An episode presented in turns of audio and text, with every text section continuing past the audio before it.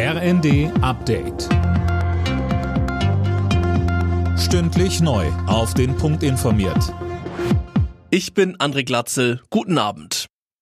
Wegen der Energiekrise ist Kanzler Scholz an diesem Wochenende in der Golfregion unterwegs.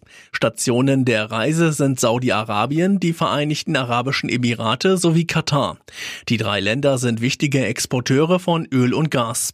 CDU-Chef und Oppositionsführer Merz sagte, wir werden jetzt sorgfältig auch prüfen, mit welchen Ergebnissen der Bundeskanzler zurückkehrt. Bis jetzt gibt es in der Bundesregierung viel Reisen und wenig Ergebnisse. Es wäre gut, wenn es demnächst mal Ergebnisse gäbe.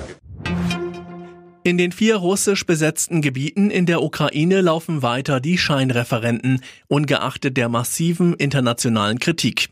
Die USA wollen härtere Sanktionen verhängen, sollte sich Russland die Regionen tatsächlich einverleiben.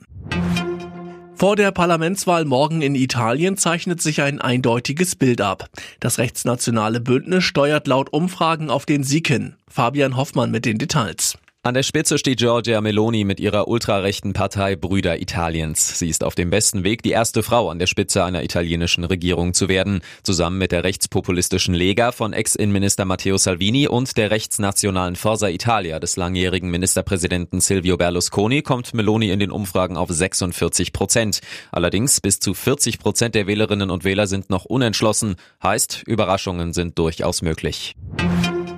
Der Sturm Fiona hat im Osten Kanadas zu massiven Stromausfällen geführt. In der Provinz Neuschottland an der Atlantikküste des Landes sind über 400.000 Menschen ohne Strom.